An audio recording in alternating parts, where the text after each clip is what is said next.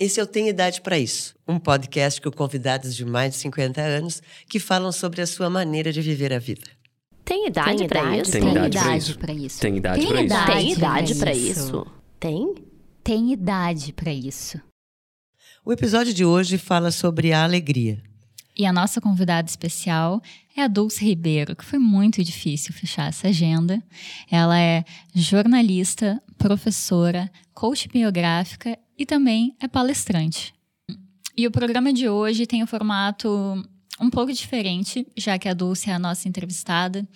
E a gente escolheu ela para falar sobre alegria, porque analisando todos os entrevistados, a gente viu como isso é uma coisa que faz parte da essência da Dulce. Ela é naturalmente uma pessoa alegre, digamos assim, e sempre que ela chega aqui nos estúdios, ela já carrega uma boa energia pra gente. Então, tem sempre uma felicidade na hora de gravar o programa e também de poder explorar a vida dela enquanto o próprio testemunho dentro dessa proposta que é o programa.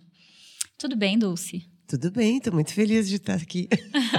nesse, nesse, com esse, uh, né, do outro, na outra cadeira, né? É, experimentando um pouco é. o que é a, a lupa em cima de ti. Uhum. Uhum. Uh, então, Dulce, tu quer nos falar um pouco como é que tu te sentiu na hora que a gente propôs que tu fizesse o episódio da alegria? Pois é, eu, eu fiquei surpresa porque uh, é uma coisa bem legal isso que tu falasse agora, inclusive, porque eu tenho, para ter uma ideia, minha casa, eu tenho uma casa na praia e o nome da casa é Alegria. Não acredito. Uhum. Eu fiz quando fiz a minha formação em coaching biográfico, a gente tinha que fazer um conto de fadas sobre a nossa vida. Uhum. E uh, e o nome do meu conto é A Menina da Alegria. Por quê? Como é que surgiu essa ideia? Porque eu sempre fui uma criança super alegre. Uhum. E no, no, meu conto era uma história de uma criança que começava. que tinha caído, levado um tombo, quebrado o braço, que realmente foi o meu caso. E ela começou a chorar muito, muito, muito, muito, porque ela tinha quebrado o braço. E ela morava numa rua sem saída, aonde eu morava e ela foi chorando tanto que as águas foram crescendo, subindo pela calçada, foram subindo assim na altura das árvores e ficou tudo boiando, tudo boiando de tanto que ela chorava. Era, uma, era um rio de lágrimas uhum. mesmo. E ela ficou então naquele rio também boiando. E aí ela pensou, mas por que, que eu não posso então aproveitar que eu estou aqui nesse rio? Eu vou começar a nadar eu vou começar a me divertir. Sim. Então era uma história que, que eu acho que também tem que ver muito com a minha mãe, que sempre quis trazer um lado positivo para as coisas, né? Sim, Não, fazer assim... do limão uma limonada. É, então no meu rio de lágrimas se transformou num rio para nadar, para brincar com as outras crianças. Então nessa meu conto de fadas, uh, a moral da história, né, uhum. a mensagem, digamos, seria justamente essa, assim, de quanto a gente pode numa situação que em primeiro momento ela é horrível, uh, daqui a pouco a gente vê o quanto ela pode ser transformada, né? Sim, mas Dulce, tu acha que essa questão de ter morado numa rua sem saída e de quebrar o braço ser um pavor, tem um pouco de tu usar a alegria para sair de situações que parecem um pouco adversas ou sem saída? Eu acho que tem a ver com não só assim com isso, mas tem a ver com muito com uma crença assim que eu aprendi com a minha mãe, justamente por causa do braço, que era de ver isso de uma outra forma. Então, tem um lado também que não é tão bom nisso, que depois, como mais velha, uh, e, e, até não há muito tanto tempo atrás, não, eu sempre tive dificuldade de entrar em contato com as minhas tristezas, com as minhas frustrações, por conta de ter de achar que eu não teria direito de estar triste, sabe? Quando eu vejo hoje que já superei isso muito, muito, muito, o quanto é importante a gente também se conectar com esse lado escuro, né? A, a luz e a sombra. Então, acho que é isso. Mas tu acha que isso aconteceu perto da adolescência? Porque tem, tem muito isso, né? De na adolescência tu tem todo um processo psíquico que tu fica naturalmente melodramático. Então, de será que essa alegria não, não, também em algum momento não vira uma alegria melancólica? Pois tu sabe que eu acho que nesse caso, agora pensando como é que foi isso depois na adolescência, uh, eu acho que foi pior até, sabe? Porque se ficasse uma alegria melancólica, de alguma forma eu ia estar mais em contato com a tristeza. Mas ficou numa alegria eufórica. Uhum. Eu fui por um outro lado na adolescência. Então eu era assim, a palhaça, a que estava sempre dizendo uma bobagem. Ou então assim, ai, vamos convidar a Dulce porque a gente vai morrer de rir. Então, pelo menos a gente sabe que vai morrer de rir. O programa pode ser uma droga, mas a gente vai rir do programa. Uhum. Então eu virei quase que um personagem é uma palhaça mesmo, né? Um bobo da corte. Mas tu te sentia nessa obrigação? Não, não. tu uma... sabe que às vezes eu até me sentia assim, quando estava todo mundo meio em silêncio, meio para baixo, eu achava que eu tinha que fazer as pessoas ficarem alegres. E eu, uh, às vezes me, eu mesma me cobrava isso, sabe? De estar naquele aquela situação. E eu, eu sabia que eu, é era esperado de mim essa, esse papel. Tanto que quando eu ficava muito tempo quieta, mesmo na aula, uh, alguma colega me perguntava: ah, o que que tu tem que tu está tão quieta? Eu criei um, eu fui estigmatizada como isso, né? Então, Sim. claro que depois com o passar do tempo, eu vejo assim, eu com os meus filhos, a, o meu mantra sempre foi tudo vai dar certo. Então, isso foi uma coisa muito importante para mim eh, com eles, né? E comigo também. Eu sabia que daquele momento triste ou frustrante ou de não ver a saída para as coisas, eu sabia que ia dar certo, porque as coisas sempre deram certo para mim, uhum. mesmo depois de sofrimento e tudo.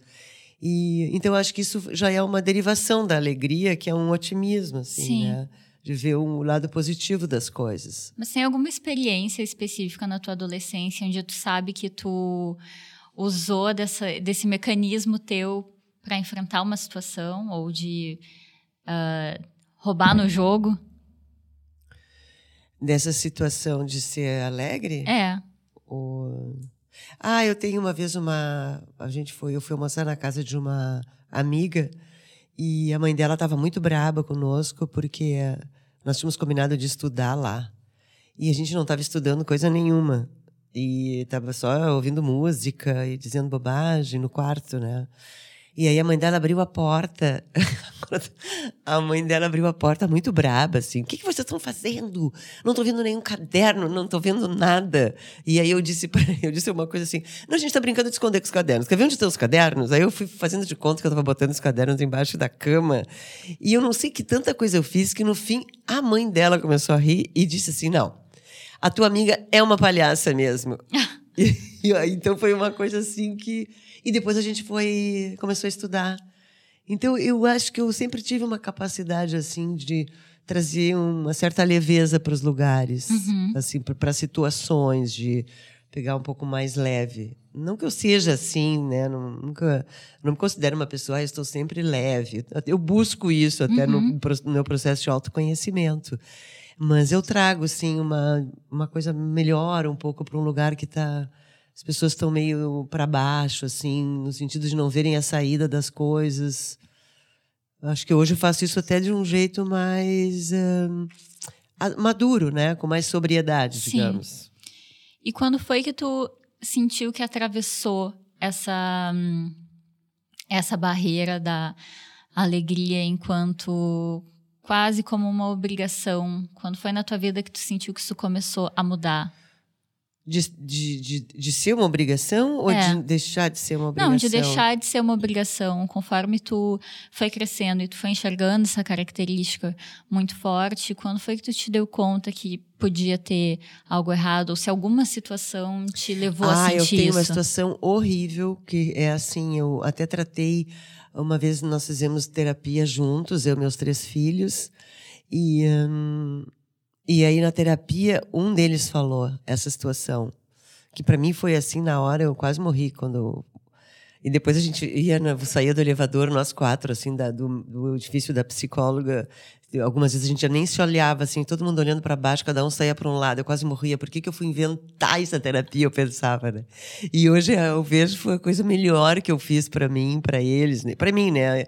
Eles achavam um saco, porque tinham que achar agenda para ir, porque um estudava, outro trabalhava, outro não sei o quê. Mas a situação é a seguinte: eu estava na praia, eu cheguei lá em Ibiraquera, onde eu tenho essa casa desde 2001, e, tavam, eu cheguei para o fim de semana, mas meus filhos já estavam lá. E, e como eles adoravam tocar violão e tal, tinha uma turma de pessoas na casa, na parte de trás. Inclusive a mãe, os pais de uma amiga do meu filho estavam lá também, tinham ido para ouvir a filha tocar e tal. E tava uma, uma galera, assim, uma gurizada super legal. E eu cheguei na, na vibe da alegria, sabe? Como é a pessoa que chega e vê aquele monte de gente assim. Ai, que legal, tudo bem, como é que estão? E fui entrando assim, e beijando todo mundo, e não sei o quê. Nem me dei conta do que eu, eu tinha assim, acabado com um concerto, sabe? Tu imagina assim, tu entrar no, não no concerto, gritando no teatro. Ai, pessoal, cheguei, cheguei, ai, olha, olhe pra mim, sabe? Uma coisa egóica, assim, Sim. completamente se achando. Ah, a importante chegando. A dona da casa. A dona da casa, oito horas da noite, chegando da BR se achando assim, ai, devem estar todos me esperando. Não, ninguém estava me esperando. Inclusive, as pessoas estavam fazendo um programa ali desde antes.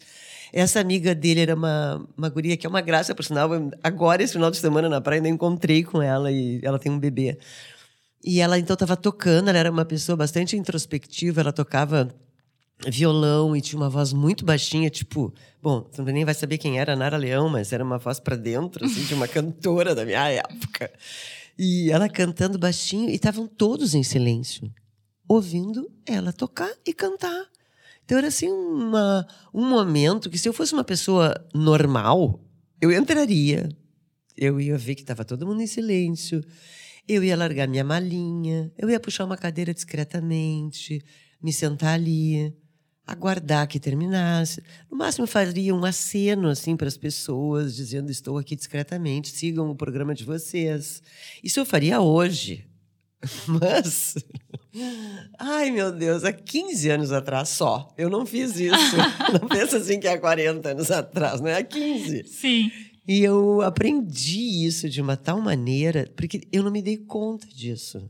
Mas depois da, que, eu, que eu fui chamada a atenção como a mãe uh, quer aparecer, digamos, a mãe quer ser o centro das atenções, que foi o que eu ouvi na terapia. Ah, que terrível. Uhum. Ai, horrível.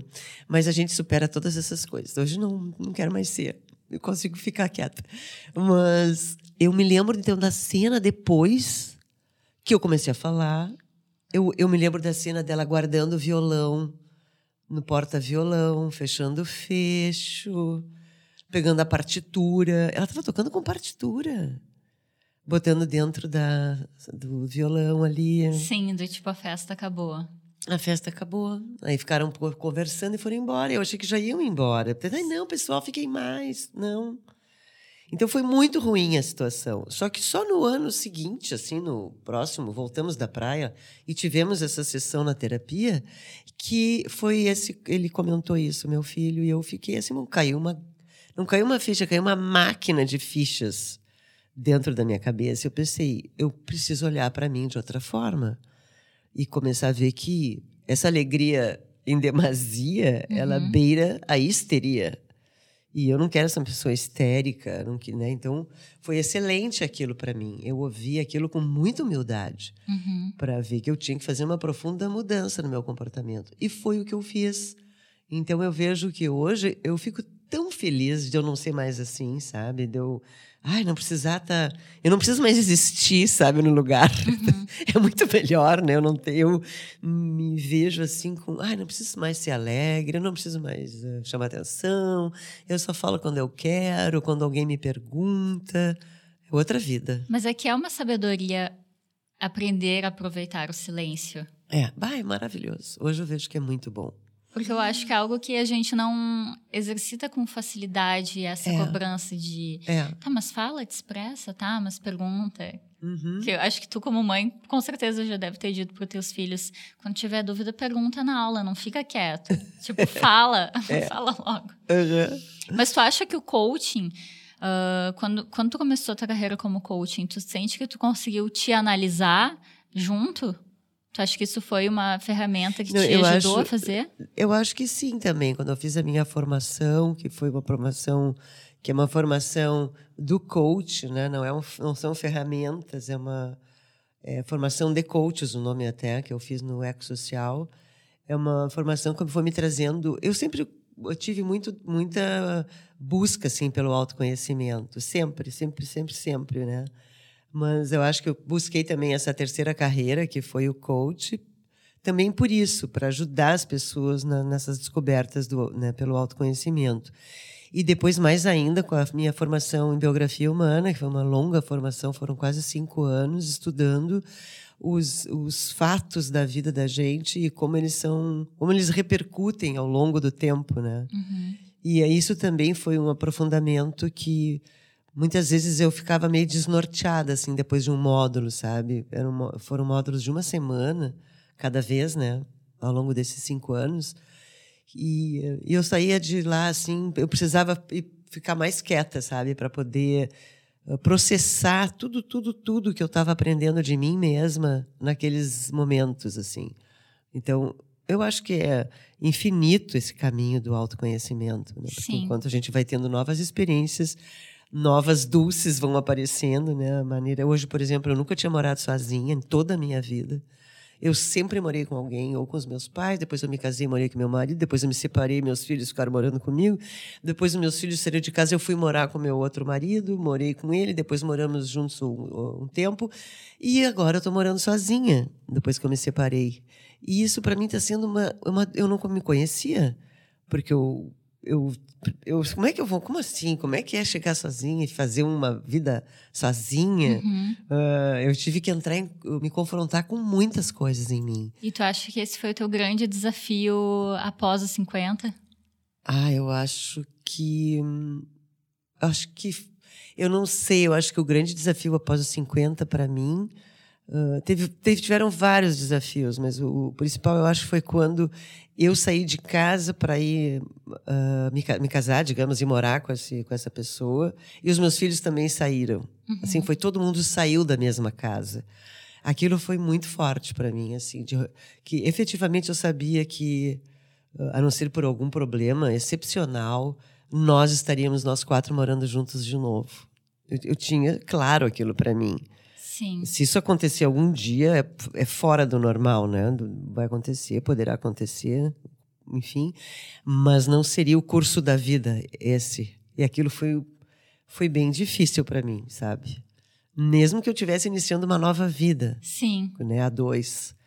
Mas foi difícil. E foi realmente o que aconteceu. Nós nunca mais moramos juntos. Então, até quando eu vejo assim na praia, quando a gente tem uma oportunidade de estar eu e os três, mesmo que a minha filha com o marido, a minha outra filha com o marido, meu filho com a mulher, né? Apesar dele morar fora do Brasil, mas eu fico assim querendo curtir assim, eu não quero nem falar para não atrapalhar aquele momento assim, de tanto que eu quero aquilo, uhum. sabe? Uma sensação de casa cheia. Ai, adoro.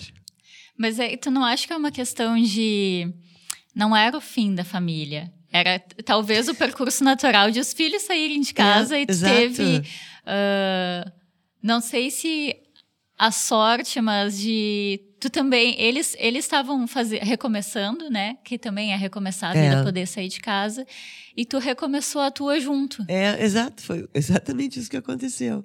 Cada um de, de um jeito, mas nós estávamos na mesma batida, assim, Sim. digamos, né? Todos recomeçaram ao mesmo tempo. É, uhum, uhum. Que lindo isso. É. Mas é algo muito excepcional, É. porque eu acho que poucas famílias têm essa possibilidade, né? Porque geralmente, quando os filhos saem de casa, é um desespero para os pais. Então, o teu, teu, teu sentimento, acho que foi mais no sentido de: ok, agora essa família, essas pessoas vão fazer outras famílias. E a minha família vai ser diferente. É, é, é isso mesmo. Que lindo! E, e um outro grande desafio que eu tive daí com 60 Uhum. foi eu fiz uma, uma corrida chamada Cruce de los Andes, que é na Patagônia, que Uhum. eu sou corredora, corro há muitos anos. Tu Eu é- tenho um grupo de corrida, Não né? acredito! Aham. Desde quanto tempo tu faz isso? Ai, 15 anos já. Nossa! É, muito tempo, né? E, e a gente fez, então, essa, esse, essa corrida, são 105 quilômetros em três dias. E a gente acampa com um acampamento com duas mil e tantas barracas. É uma prova belíssima, assim, disputada pelo mundo inteiro. As pessoas vão para a Argentina. E um ano ela sai da Argentina, no outro ano ela sai do Chile. É um acordo. E no meio da prova a gente tem que apresentar o passaporte, assim, porque a gente vai para o Chile e depois volta, né? Que legal! A largada é de Bariloche, depois é para toda aquela região maravilhosa.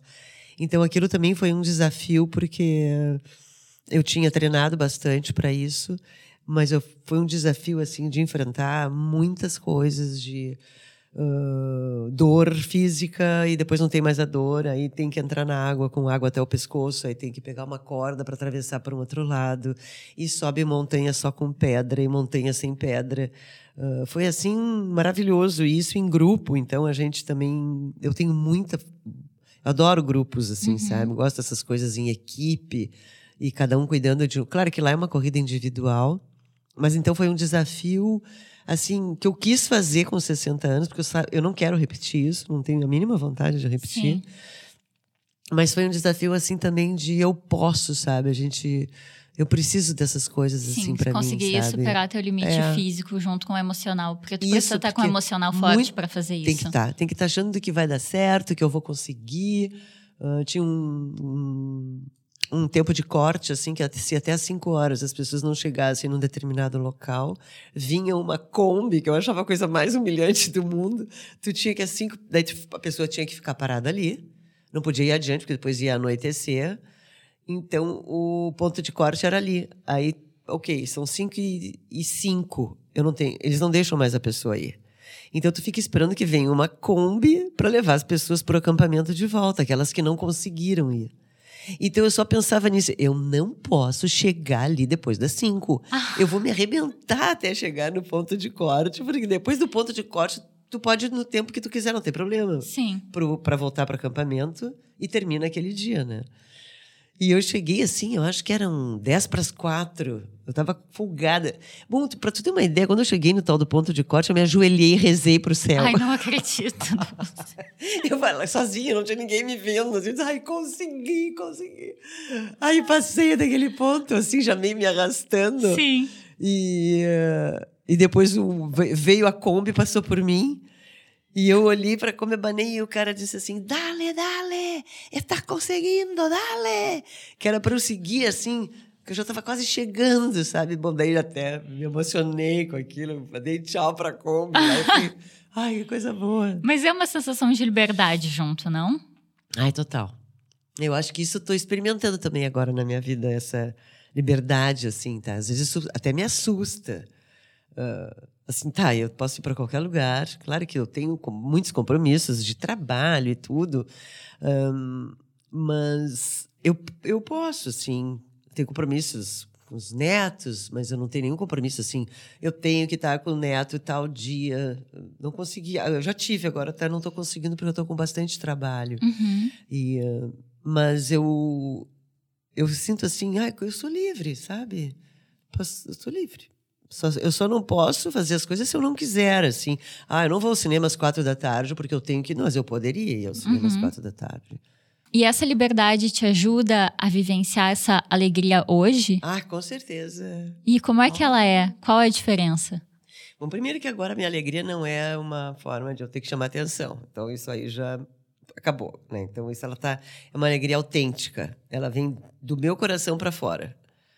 E então, quando ela ia do coração para o cérebro, eu virava uma palhaça, porque eu tinha, né? Então entrava o pensamento. Agora ela é livre, é uma alegria da liberdade, da criança, assim.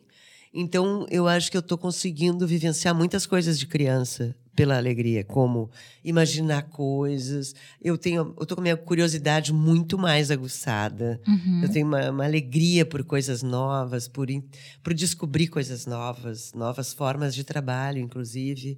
Uh, então, eu acho que essa alegria ela está vinculada então à liberdade, a alegria está vinculada à simplicidade também. Uh, eu fui para a praia esse final de semana uh, e com uma amiga e nós tivemos momentos assim de muita alegria com coisas muito simples assim que desde um bolinho de bacalhau lá que ela fez que a gente ficou dando risada por causa do bolinho de bacalhau ficou por sinal maravilhoso. Uh, nós passamos uh, dizendo bobagem dando risada também falando sério e tivemos assim visita de pessoas jovens que adoram estar com a gente que foram para lá para também dizer bobagem uhum. então, a casa, em alguns momentos, esteve até cheia de, de pessoas assim. Então, eu, eu acho que a alegria hoje, para mim, é isso. Assim, é eu, por exemplo, toda quarta-feira eu levo a minha neta na aula de música.